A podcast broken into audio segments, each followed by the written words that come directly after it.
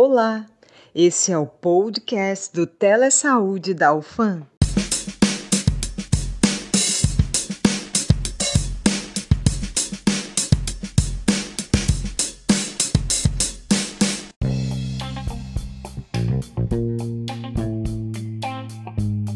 Olá, ouvintes do nosso querido podcast.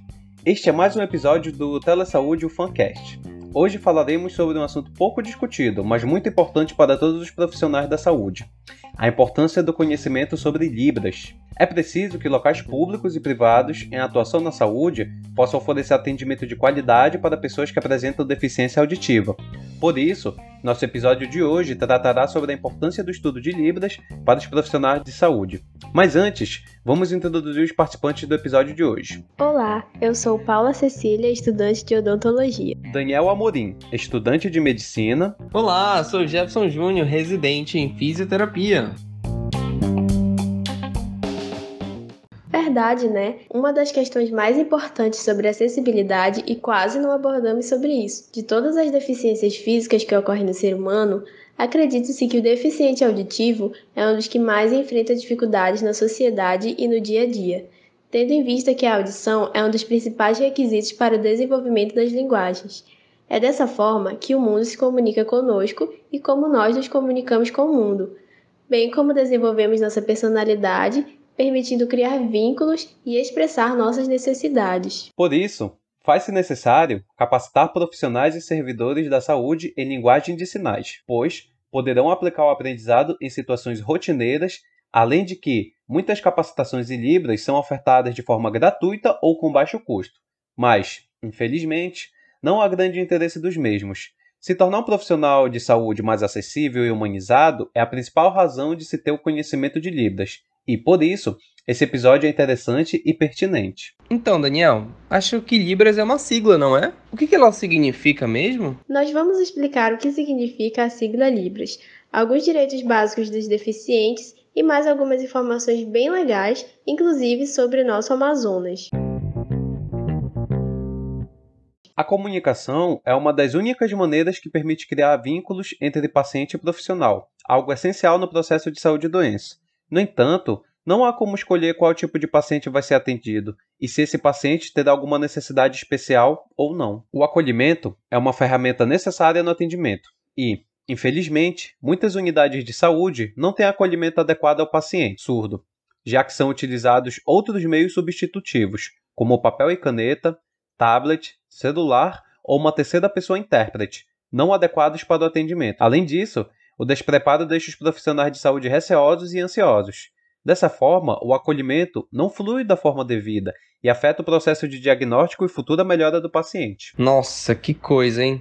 Agora você imagina só, Daniel, um surdo passando mal numa situação de emergência e não poder contar com o mínimo de atendimento para dizer onde ele sente dor, se ele tá com falta de ar, se tá ardendo alguma parte do corpo, deve ser muito desesperador, cara. É como se um surdo fosse um estrangeiro passando mal numa terra estranha, que não fala a sua língua. Mas o que é mais triste, sabe o que é, Daniel? É que no Brasil fala Libras. O problema é que carece de incentivo. Sim, verdade. Essa questão só reforça a necessidade da inclusão da Libras na educação permanente, capacitando os profissionais e permitindo uma correta adequação no atendimento dos pacientes surdos. O atendimento em Libras ajuda na indicação de sinais, sintomas e hábitos de vida comunicados pelo paciente ao profissional de saúde, resultando na construção do diagnóstico, tratamento e prevenção eficientes ao paciente surdo. Um estudo em 2012 analisou 25 cursos do estado da Paraíba quanto à inclusão do componente Libras e parâmetros que norteiam a estação educativa na formação de profissionais de saúde, principalmente nos cursos de enfermagem, fisioterapia e odontologia, como forma de assegurar a integralidade e humanização da assistência. Ao final do estudo, constatado que 58% dos cursos oferecem a matéria opcionalmente e que os cursos de licenciatura não a disponibilizam. Ou seja, apesar de existir a oferta do ensino de Libras, não há incentivo.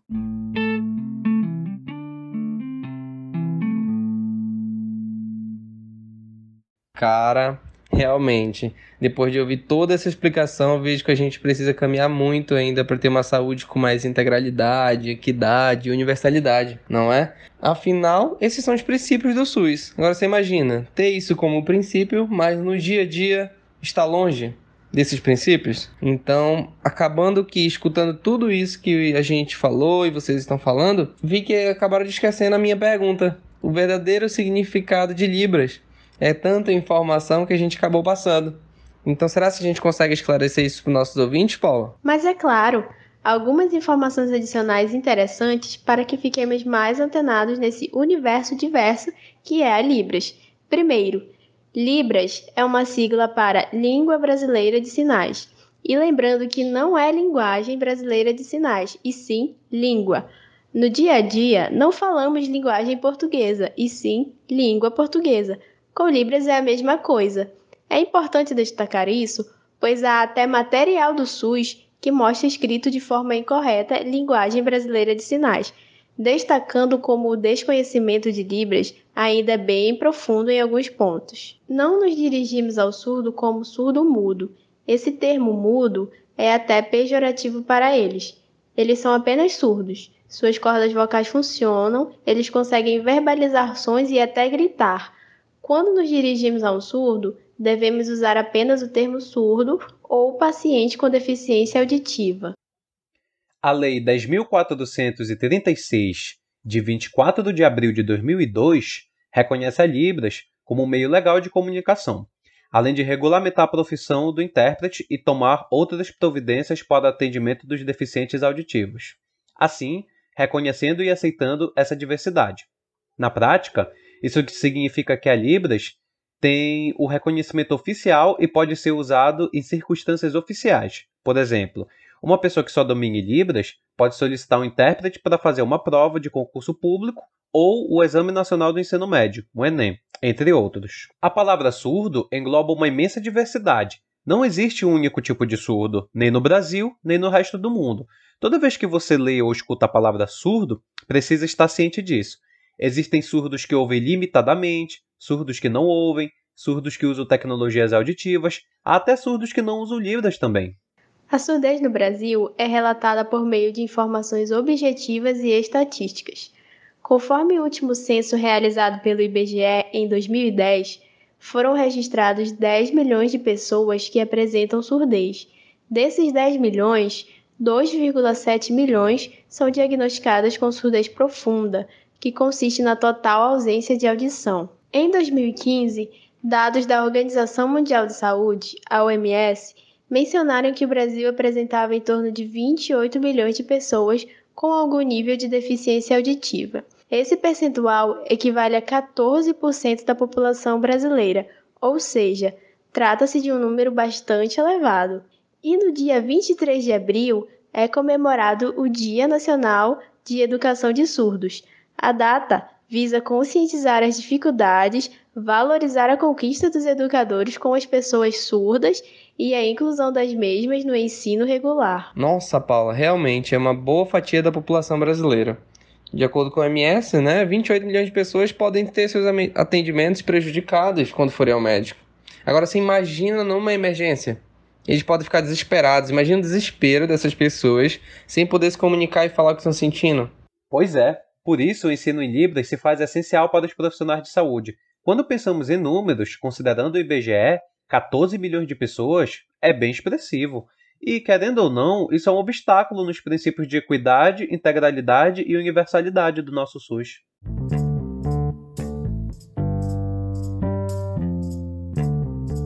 Pessoal, mas escutando o que vocês falaram aí, eu fiquei cismado com uma coisa. Nem todo mundo fala Libras. Eu achava que era tipo algo obrigatório para eles, entende? Eu sei que existe implante coclear para alguns casos, mas e para o surdo que não escuta nada e não sabe Libras? Como é que fica? Então, a questão é a seguinte: nem todo surdo nasce surdo. As pessoas podem perder a audição, aos poucos ou subitamente, em qualquer momento da vida. Elas podem perder parte da audição, podem falar português perfeitamente e parte também pode optar pela reabilitação auditiva. Um surdo que tenha perdido a audição, depois de adquirir o português, pode optar por aparelhos auditivos ou por implantes cocleares. ou não usar nada disso e ainda assim também não falar Libras. Essa é a realidade de milhões de pessoas no mundo inteiro. Segundo a OMS, há um bilhão e meio de pessoas com algum grau de surdez ao redor do planeta. Todo ano, a OMS faz uma extensa campanha de conscientização para alertar sobre os prejuízos da perda auditiva não tratada. A reabilitação auditiva não impede ninguém de aprender Libras, caso queira ou precise. Entendi, Paula. E como é que fica a saúde dos surdos no Amazonas? Penso que não deve ser delicado, né? Quando comparado ao restante do Brasil. No Amazonas, apesar de caminhar a passos lentos, o governo do Amazonas passou a incluir tradução simultânea em Libras nas publicações em vídeos e lives, transmitida pelas redes sociais oficiais do Estado. O trabalho tem como objetivo garantir inclusão e acesso à informação para a comunidade surda, que poderá acompanhar as ações, programas e serviços de diversos setores do governo divulgados via internet. Durante a pandemia, muitos estudantes surdos passaram a acompanhar as aulas por meio do programa Aula em Casa, que realiza a tradução de todos os seus conteúdos para a comunidade surda, o desafio dos estudantes é compartilhado com os intérpretes, que adaptam os materiais para proporcionar uma educação inclusiva. Atualmente, 139 profissionais da rede estadual atuam na educação de alunos surdos. No campo da saúde, profissionais da área da saúde estão sendo capacitados pelo Centro de Educação Tecnológica do Amazonas, CETAM, para atuarem junto a pacientes surdos. Eles são servidores do Centro de Reabilitação Colônia Antônio Aleixo, CRCA, e estuda na Escola de Educação Profissional Enfermeira Sanitarista Francisca Saavedra. O trabalho ocorre em parceria com a Secretaria de Estado de Saúde, SES-AM. Então, em resumo, pessoal, é importante cada um fazer a sua parte e ajudar a promover uma cidadania mais inclusiva. Apenas o conhecimento contribui para superar o preconceito. A informação ajuda as pessoas a se verem como iguais e a se tratarem melhor, sem discriminação. Você, profissional de saúde e nosso querido ouvinte, saiba que há muitos cursos que podem ser o ponto de partida para trazer enriquecimento pessoal e profissional para sua carreira, entre eles o curso de Libras. Quem se interessar e pesquisar ativamente a cultura surda e Libras perceberá que não é muito difícil e você passará a ver a surdez com outros olhos Imagine só um paciente surdo estar nervoso pelo atendimento e ver que ali há um profissional de saúde apto a atendê-lo e se comunicar naturalmente com ele. Um atendimento diferenciado em que prestar os cuidados fundamentais é extremamente gratificante. É, galerinha. Quem diria que Libras seria um universo tão amplo e diversificado, hein? Por isso que é importante a gente estar tá buscando novos conhecimentos, se atualizando, procurando cursos, né? Aliás, quem ganha é sempre o paciente. A gente se torna um servidor mais humanizado e acessível para eles. E é isso aí, gente. Bem, o nosso episódio fica por aqui. A gente agradece muito a sua audiência. Nos siga nas redes sociais, arroba Telesaudiofan, lá no Instagram. E se você gostou, curtiu o nosso conteúdo, não perca o próximo episódio. Até mais, tchau! Então chegamos ao fim desse episódio. Agradecemos a vocês, nossos queridos ouvintes, por acompanharem nosso podcast. Se você gostou, compartilhe com seus amigos o nosso conteúdo e não percam o próximo episódio. Uma boa semana a todos!